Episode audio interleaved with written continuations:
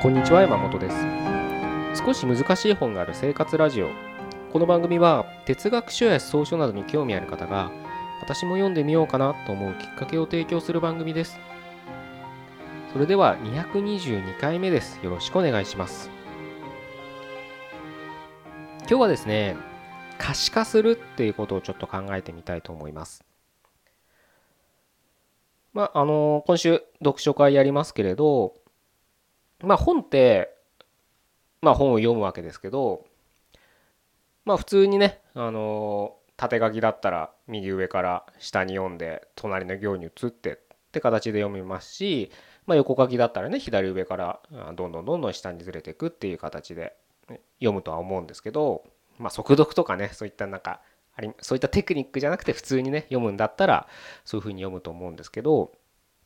まあ僕その読書会のレター募集のねレターにも書いたかと思うんですけどまあ通常は本を読むって言ったらそういう読み方をするわけですよね。まあそれはねあの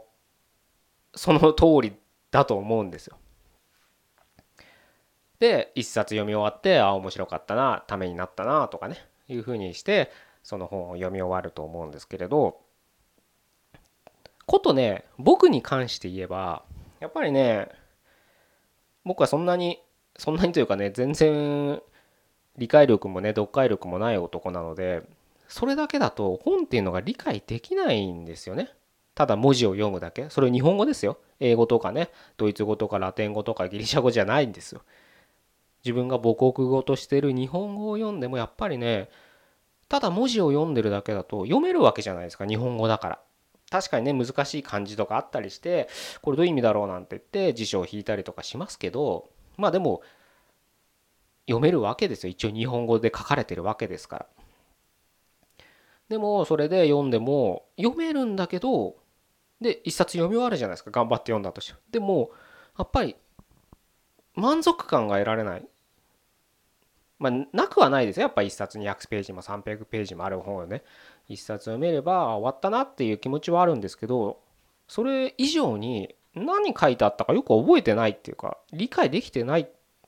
わけですよ。それが僕のレベルなんですね所詮。だから一生懸命また読み直すみたいなことをしたりするわけなんですけどでその行為をしていく中でただ文字を読んでるだけなんですけどもうもちろんあの読書メモとか取るんですよ。ノート片手に読むんで僕は必ず。あのそういった本はね。あの気楽に読む本だったらそんなことはしないですけどあの暇つぶしで読む本って言ったらいいのかな。うん、そういった本だったらそういうことはしないですけどまあ読書会でね取り上げるような本は僕は必ずノートを取りながらあの読むんですけどそうやって読んでいくと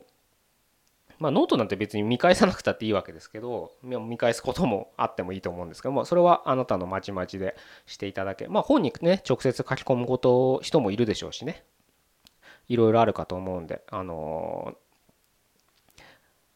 それぞれに合ったあの読み方をしていただければいいと思うんですけどただそういった何か読むだけじゃなくて、まあ、書いたりとか、まあ、中にはもしかしたら音声でメモを取ったりする人もいるかもしれないですけどねそういった外在化をすることによってただ文字を読んでただけじゃ見えなかった世界が見えたりするんですよ。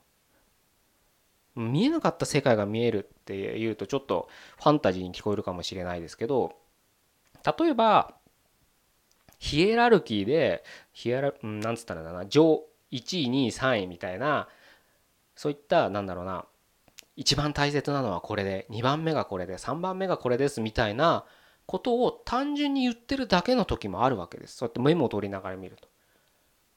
で自分でメモを取って123とかってね書いてみるとあこういう順番で作者は重要だと思ってるんだなっていうのが可視化できてるわけででも僕みたいに読解力がない男だとただ文字読んでるだけだと全部並列に感じちゃって何が重要としてるかとかただなんか単語 ABC みたいに言ってるだけでそれだけで通り過ぎてしまうんですよ。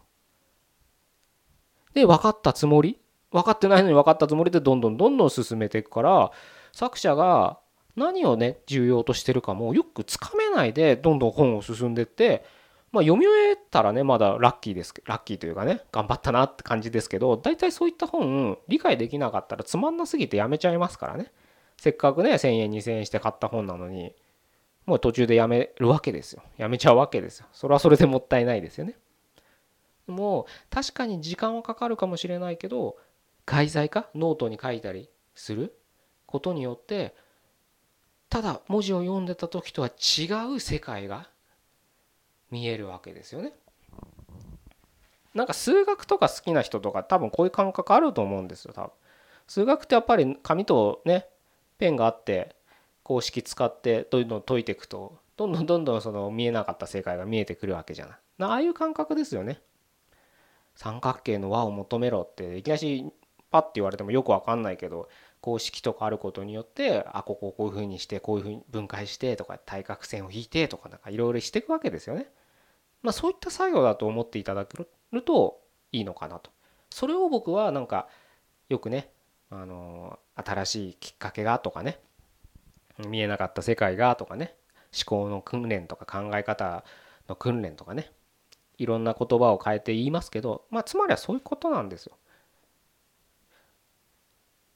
で読書会っていうのはまあそうやってね普段皆さん一人でねそういった本を読む中で自分なりの読み方をしてるそして他者はどういう読み方をしてる？で他者は他者でそういった外在化をしてるわけですよね。それに触れることによってまた自分とは違った採点を見つけてああなるほどっていうのがねまたどんどんどんどんねこれがね膨らんでいくんですよね。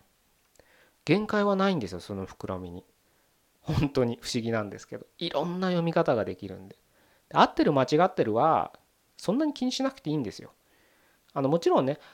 著者が何を言ってるか著者と180度方向のね違う読み方をしてはその本を読む上ではダメだと思うんですねだってやっぱ著者が言ってることをまず理解しなきゃいけないからそれとは正反対のこと読みをしてたらそれはそれでその本を読む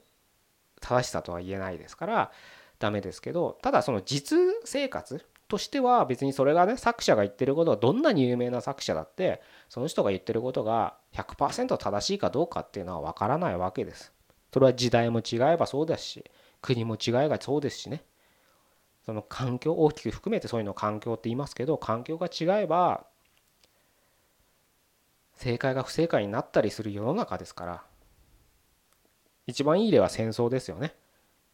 戦争がいいものだと思う人はほとんどいないと思うんですけどでも戦争を実際してる国の地域においては戦争でが正しいこととして教育されてる国も地域もね実際ありますからねそれがじゃあ一概にね今はね日本は戦争してないですけれど一概にそれがいいことなのか悪いことなのかって頭ごなしに言うことはできるのかできないのかみたいな議論があると思うんです。もちろん戦争がいいことなんて誰も思ってないはずなんです。でもじゃあその場の環境にいたら果たしてね本当に絶対ダメなんだよって言い切れるかって言われたらもしかしたら言い切れないケースもあるのかもしれない。わからないですけどね僕は。だそういったことをね、うん、考えるとまあ、ちょっと読書の話に戻りますけれど必ずしもね著者が言ってることが正しいかどうかっていうのは分からないんです。だからそれはねあなたが生きていく中で判断すればいいんですよね。ただまあ本を読む上では著者が何を、あ、もう本を読む上っていうか僕がやる読書会のね一応趣旨としては著者との対話っていうのをあの念頭に置いてますから対話するにはね著者が何を言ってるかを理解しなきゃいけないわけですからなんかそこはねちょっとあんまり大きく踏み外さないっていう意味ではその場においてはあのこういうことを言ってるんじゃないかっていうねある程度の方向決めは出てくる場面も多々あるとは思うんですけどね。うん。だかそういった意味で、うん、外在化っていうのはねすごく大切なことなのかなというふうに思いますね。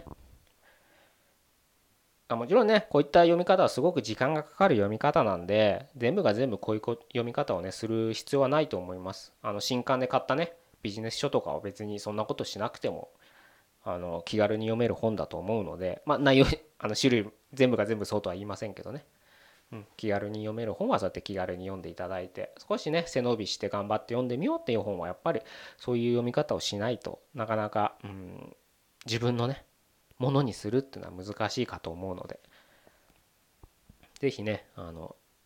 いろんなね都合で僕の読書会参加できない人もいっぱいいると思うんですよ。なので是非ねそういうねあの自分一人で読まなきゃいけないみたいな環境の方が皆さん多いと思いますのでそういった時は外在化するっていうのをね、まあ、見える化っていう方が分かりやすいかな見える化して読んでいくっていう作業をしていただくとちょっとね昨日は読めなかったこの1行が読めるっていう不思議な現象に立ち会えたりしますのでやっていただければなというふうに思います。じゃあ今日は以上で終わりたいと思いますね。222回目でした。ここまでどうもありがとうございました。